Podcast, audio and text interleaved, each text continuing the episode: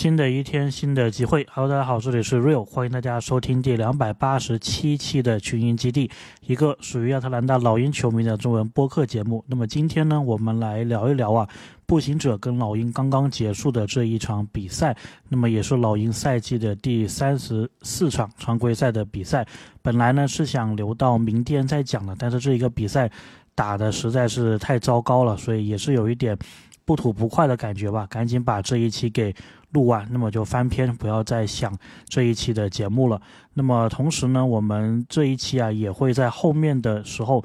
讨论一下步行者的一个情况，还有有没有可能步行者可以跟老鹰达成一笔交易？那我们先来说比赛啊。那么这一场比赛呢，开始的时候老鹰的前面三个得分都是三分球，然后今天的比赛呢，感觉老鹰呢更多的是希望在进攻当中让卡佩拉参与进来，很多球都有经过了他。不过呢，对面的特纳确实不好打，盖帽王的称号呢也不是白来的。那么他是在前六分钟啊就贡献了两次。盖帽。这段时间呢，我们也再次看到了特雷杨继上一场之后的一个抢断，还有杰伦约翰逊继上一次之后的再一次背身单打跳投。不过呢，步行者这一边的反击推进呢，速度确实非常的快。老鹰呢是需要在这一块做好防守，不然这场比赛真的是很难打。第一次暂停的时候呢，老鹰是十三分，步行者十六分，我们落后三分。暂停回来之后呢，老鹰的场上队员呢是莫里、弗雷斯特、博格丹。卡佩拉还有萨迪克贝，那么这个效果呢？这个阵容啊是被打得非常的惨，在场上的进攻呢是只能靠莫里发起，而且今天卡佩拉在内线的感觉对着特纳是完全没有任何的优势，于是呢又被步行者打了一个进攻波啊，比分来到十六比二十八，老鹰落后八分。不过呢这个时候反倒是对面的主教练卡莱尔叫了一个暂停，可以说是帮老鹰缓了一下，不然分差估计要更大。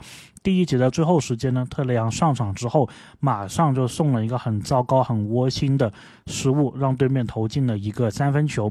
如果只丢这个三分球还好，更糟糕的是步行者因为这个第一个三分进了，后面的三分手感突然就开了，连续的又进了三个。在后面的时间呢，干脆是直接用麦克康奈尔带这个跑轰战术。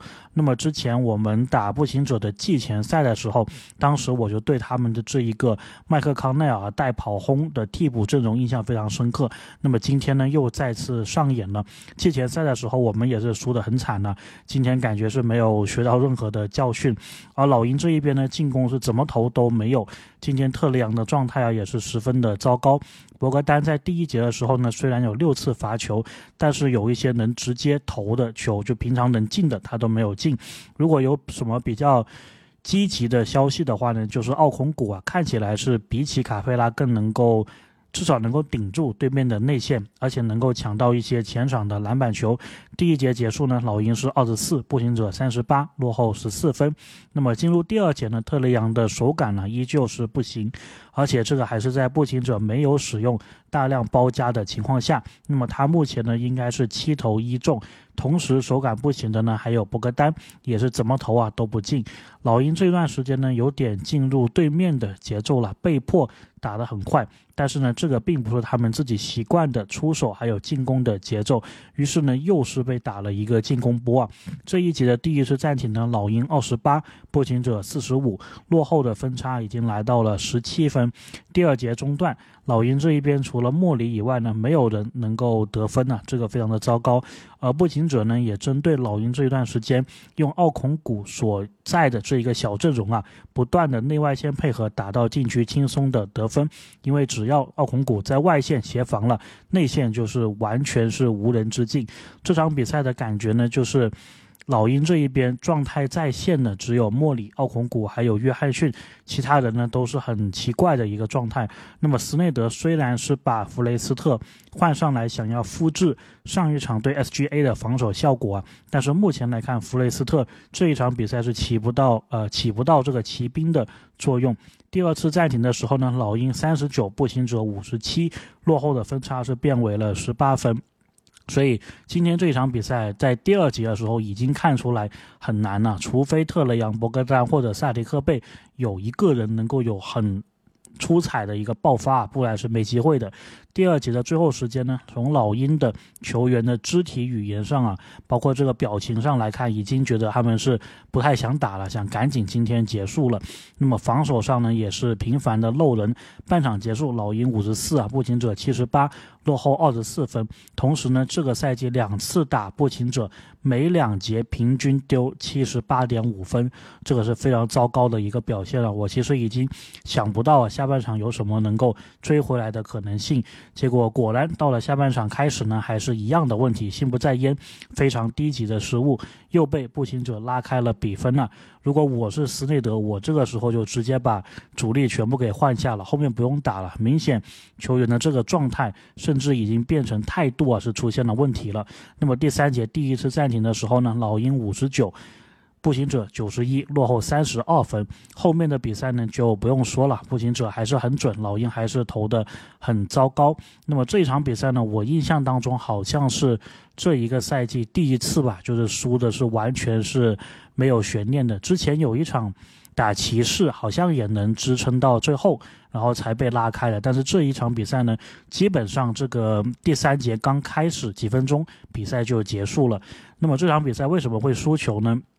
首先，我是觉得老鹰这一边呢，有点是没有自己的节奏，就是对面打得快，这个我们知道的，而且步行者应该也是联盟当中打得最快的球队。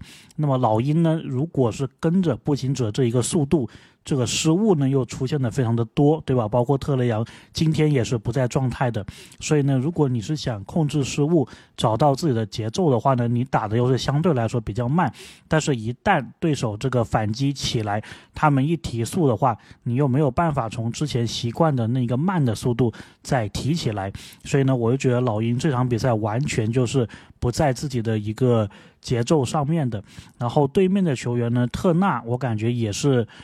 非常好的一个球员呢，因为他除了是在禁区里面这个一柱擎天当篮板王当这一个盖帽王以外呢，他也是有中距离的，所以他在外面，他在这个弧顶的位置，如果你不去防他的话，他也是能够给你投三分，他也是给你能够投两分的，所以这一点来说呢，他整个。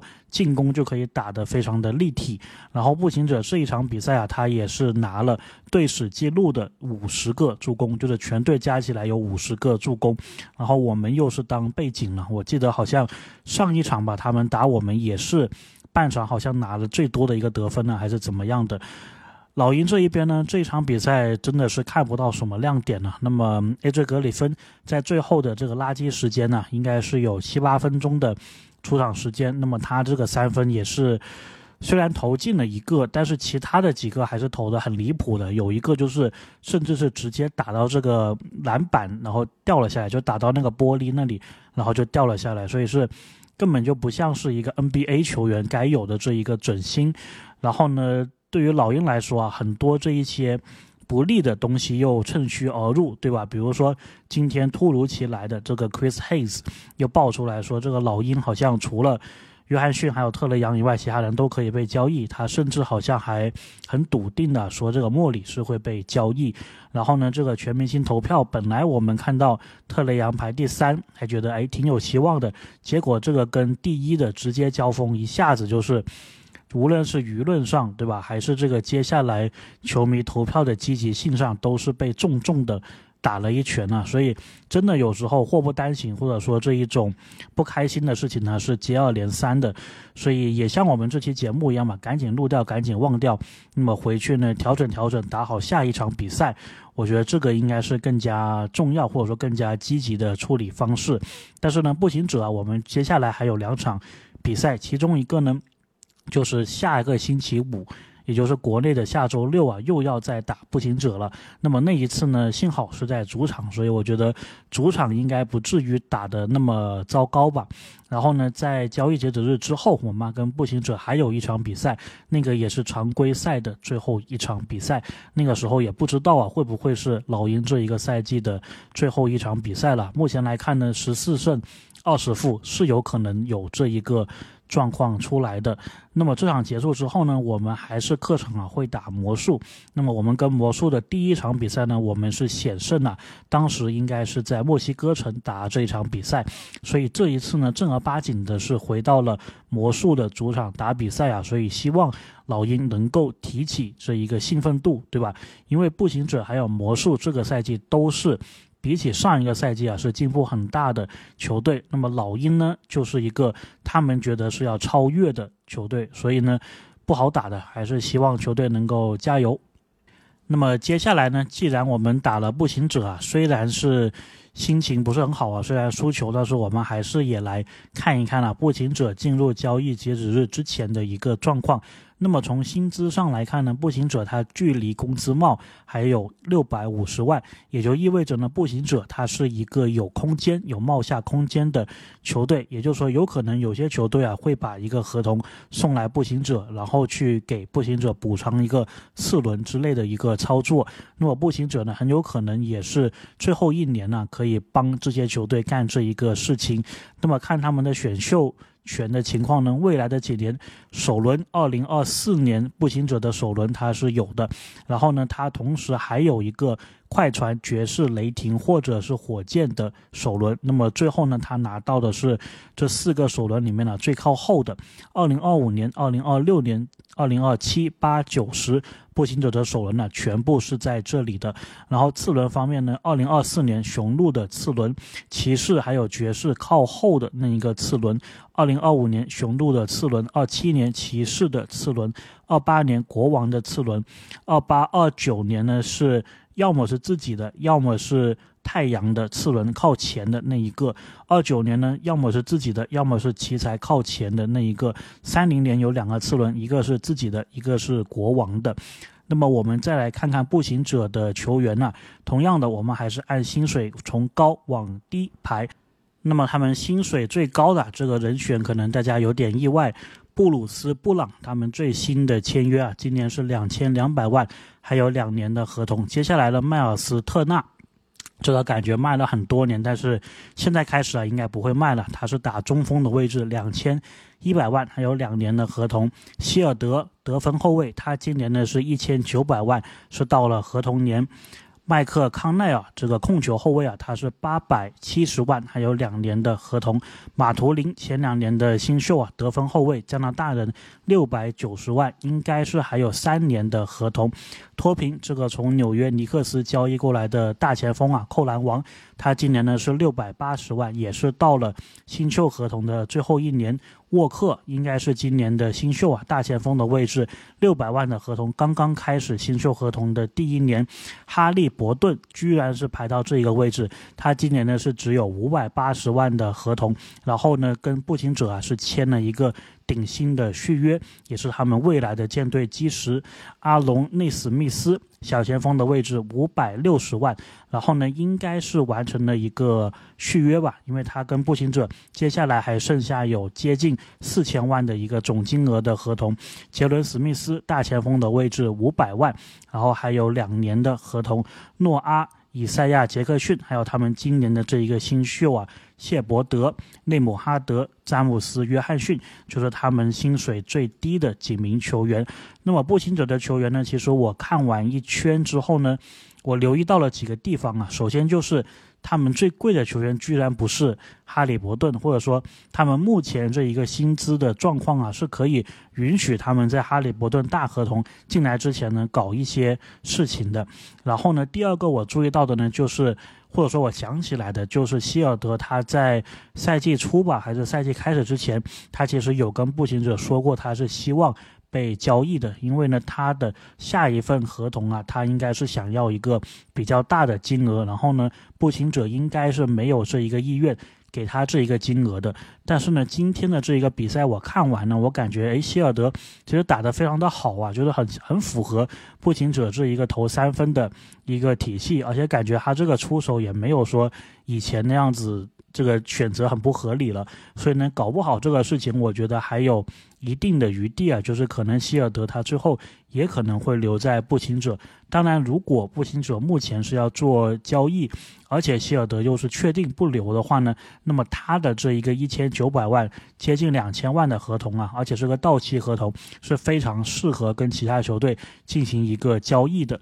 那么讲到这里呢，我就想到了我们以前跟步行者是经常传出这个关于亨特的这一个交易的传闻。当然，时过境迁啊，我是不觉得说现在步行者比我们战绩好，然后我们战绩比他糟糕。很多，我不认为啊，这个亨特会是步行者现在看中的一个球员，对吧？第一，现在亨特还躺在这个伤病名单里面，根本没有办法帮老鹰贡献这个力量。然后第二呢，他们可能也不缺亨特吧，对吧？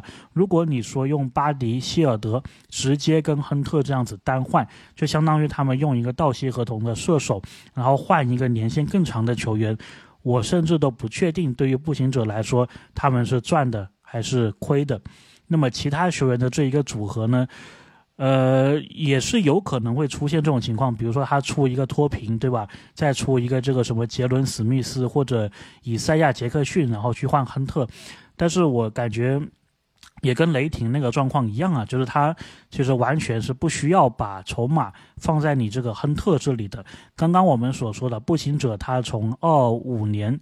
或者说二四年吧，开始的首轮全部是在自己的手上的，然后这个薪金上面还是有优势的，他完全可以干一票大的，对吧？比如说之前我们提到的，他也是对西亚卡姆感兴趣的，或者说还有一些其他上其他的还没有透露出名字的这些球员呢，他们也是感兴趣的，所以呢。